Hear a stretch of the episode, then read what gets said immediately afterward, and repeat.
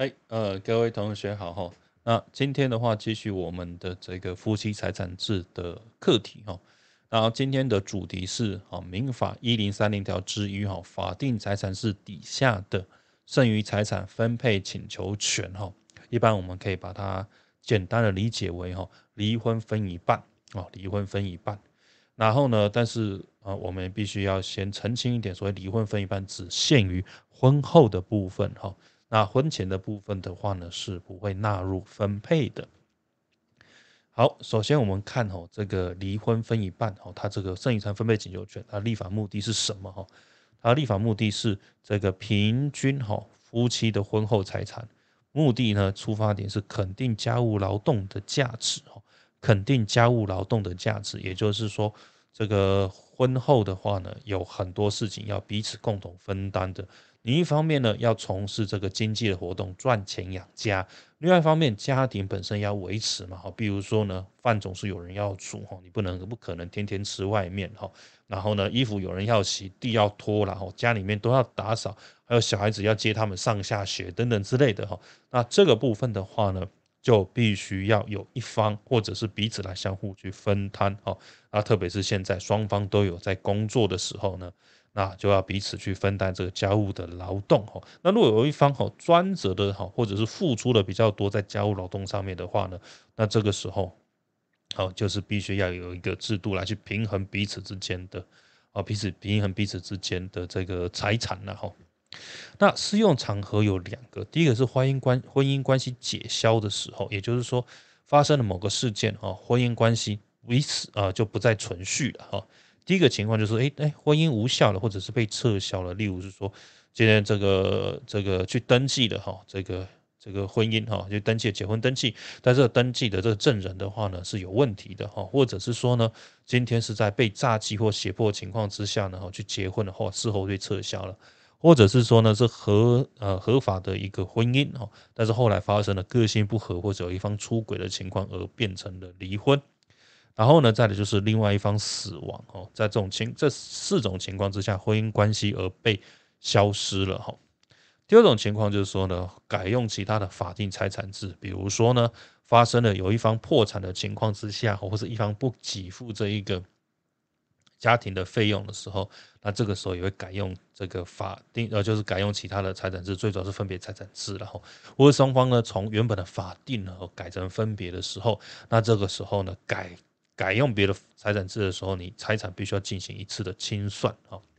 但是强调是说呢，这个剩余财产分配请求权它的一个适用的对象跟范围是只是婚后的财产哈，婚后财产。然后呢，彼此的话呢，哦，在这个婚后财产要减掉所负的债务，例如是说这栋房子的市价呢是两千万，但是两千万的房子呢，哈，当初买的时候呢，有一千五百万的贷款哈，还没有清偿完毕。所以呢，这栋房子的价值就是多少呢？就是五百万嘛，哦，就是两千减掉债务哦，这一千五百万。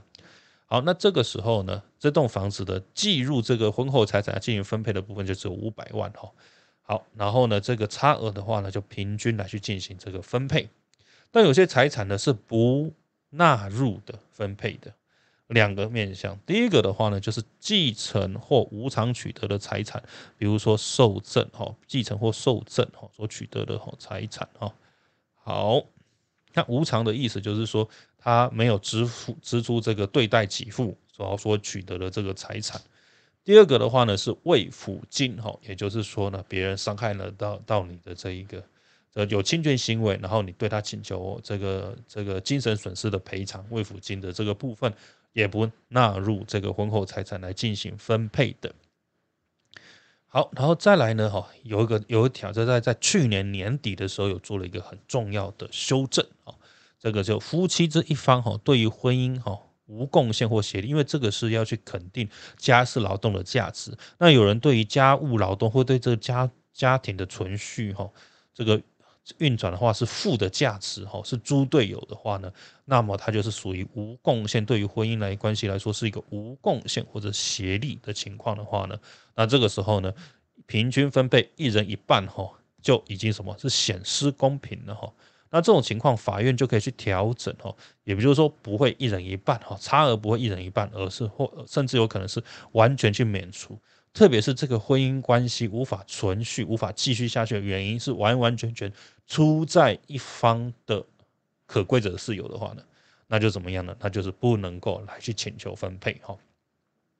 然后再来下一个要去注意的，就是请求权时效哈。那各位都知道说，权利哈超过一段时间没有去行使的话呢，会消灭哈。它的情况呢是按照两年跟五年知悉时之后两年间不行使消灭哦，它算相对比较短期的哦。那如果你不知道哈，原你你以为你的太太呢这个没有什么钱，但实际上你太太很有钱哦，她她这个每天你在睡觉的时候，她都在这个玩股票啊，她玩的不是这个台湾股票，是玩的是美国股票，难怪你不知道。所以呢，这个时候。你后来才发现，离婚了两三年之后，你才发现说，哎，这个时候你有没有请求权？有，有五年后，在知就是在法法定财产制关系消灭时事后，五年之内是可以请求的哈。然后再来一零三零条之三也是蛮重要的，就是说后来呢，在发现是说，哎，先生就提前布局了哈，先生提前布局说，啊，为了要去少付一些钱给你，少分让你少分一点，他就怎么样呢？就在这个有。计划的哈，去处分他的这个婚后财产，慢慢他财产把它藏起来，藏在别的地方，让你看不到的哈。那这个时候的话呢，就会被哈，就会被视作哈，他虽然处分出去，但是会被拿进来做婚后的一个财产哈。然后呢，再来呢，要如何去主张哈？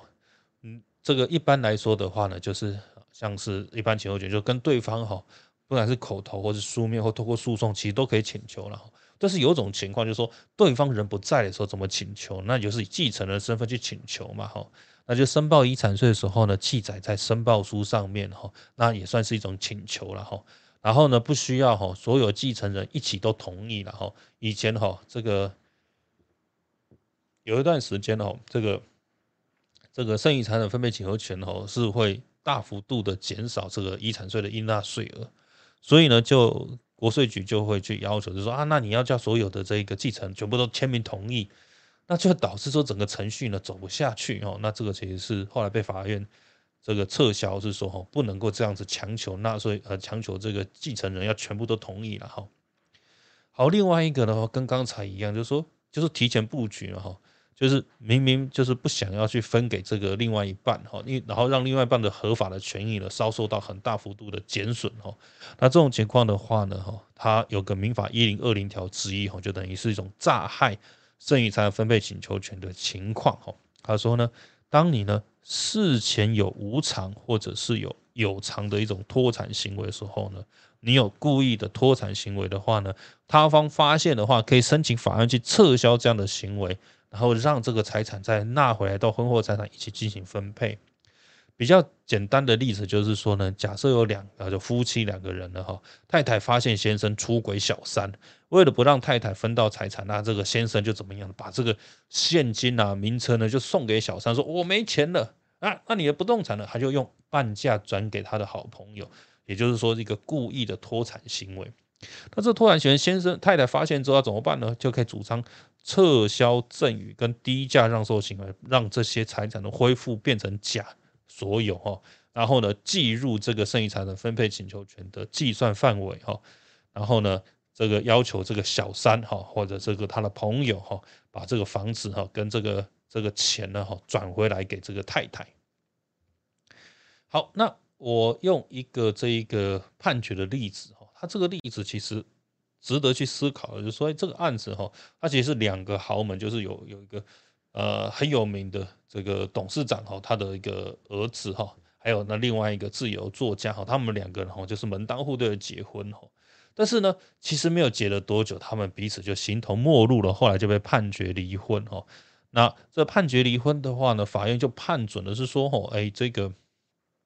这个要给付这个。呃，这个一千一百多万哈，一千一千一百多万，但是呢，太太主张是说，我不不是只有跟他要，他不只应该付给我一千万，他应该付给我三千万，为什么呢？我知道这个先生哦，他们家很有钱，特别是我这个先生呢，他在美国有一个账户，这美国账户有巨额的美金存款。那这个案子呢，判决的话呢，是说你今天你太太比较举证哈。这个先生呢，哈，在美国哪个账户里面有多少钱？所以呢，举证之所在，败诉之所在。我说这个案子是最主要让大家知道，说剩余财产分配请求权哈，有时候呢，主张上会遇到什么问题，就是举证的问题。你要举证先生在境外某个地方有多少钱，而且先生也同意，也确认这件事情，所以呢是比较困难一点的事情哈，比较困难一点的事情。然后呢，再来就是婚后财产的意思，就是婚后所增加的部分，哦，婚后所增加的一个部分啊。那我就以这一个王思涵的例子，王思涵的爸爸是王文洋嘛，哈。那之前上课也跟各位提过哈，这个王郭月兰呢，从王永庆这边呢继承了很多很多很多的这个股票哈。那这些股票呢，哈。到后来呢，透过这个王文洋的这个移转，哈，都全部都转到王思涵身上去了，大概有两百亿左右，哈。那这个时候人家说啊，那这个这个王思涵呢，这个跟他先生离婚的话，他先生是不是可以请求很多呢？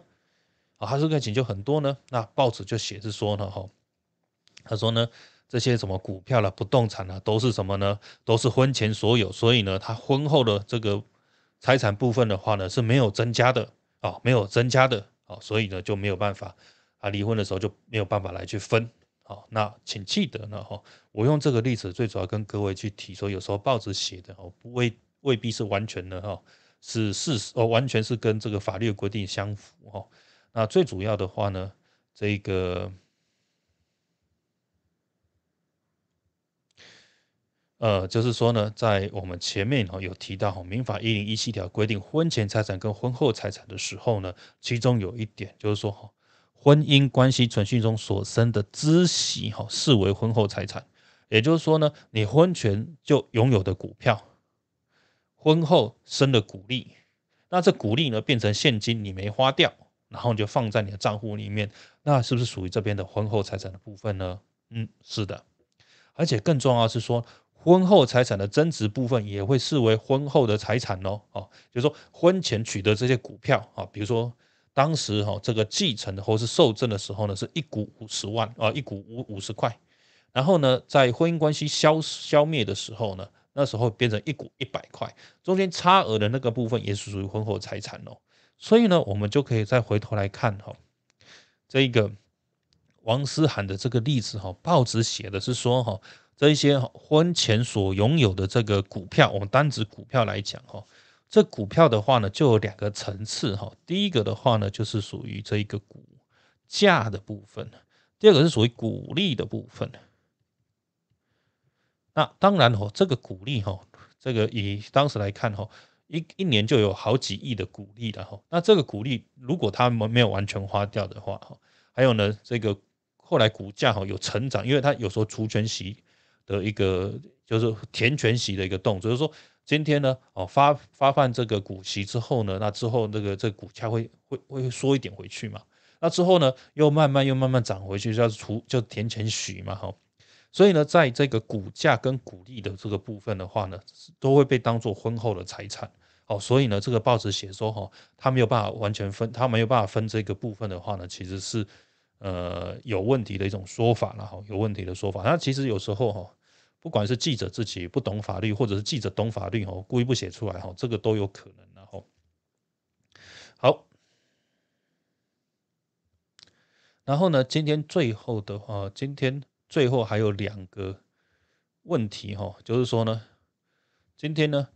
假设呢有配偶哈一方死亡的情况，那要怎么去处理哈？那这种情况就是说呢。今天呢，配偶哈是有双重的一个身份哈。那在这个有一方死亡的时候呢，就是先生过世啊，那太太其实双重身份，第一重身份就是配偶，第二重身份是继承人。他同时是配偶，同时也是继承人。哦，所以他可以先用配偶的身份去主张什么呢？配偶的剩余财产分配请求权。他是继承人的话呢，针对剩下的身这个财产啊，分剩下的财产的话，他还有三分，还有还有他的应继分可以主张哦。那我以这个例子来说，这很重要。甲乙呢，哈，婚后哈育有这个子女 A 跟 B 哈，甲呢，哈因故过世哈，过世前的时候存下一千万，哦，所以他有一千万哦。然后呢，并且购买一栋四十千万的住宅，这个住宅是没有贷款的，哦，它是登记在太太名下。那这个部分我可以把它当做赠与，哈。那请记得我们刚才有讲过哈，这个剩余财产分配请求权的时候，针对这个受赠的财产、无偿取得财产是不纳入分配的。所以今天纳入分配之后，剩余财产分配的一个部分的话，只有什么一千万的现金跟股票。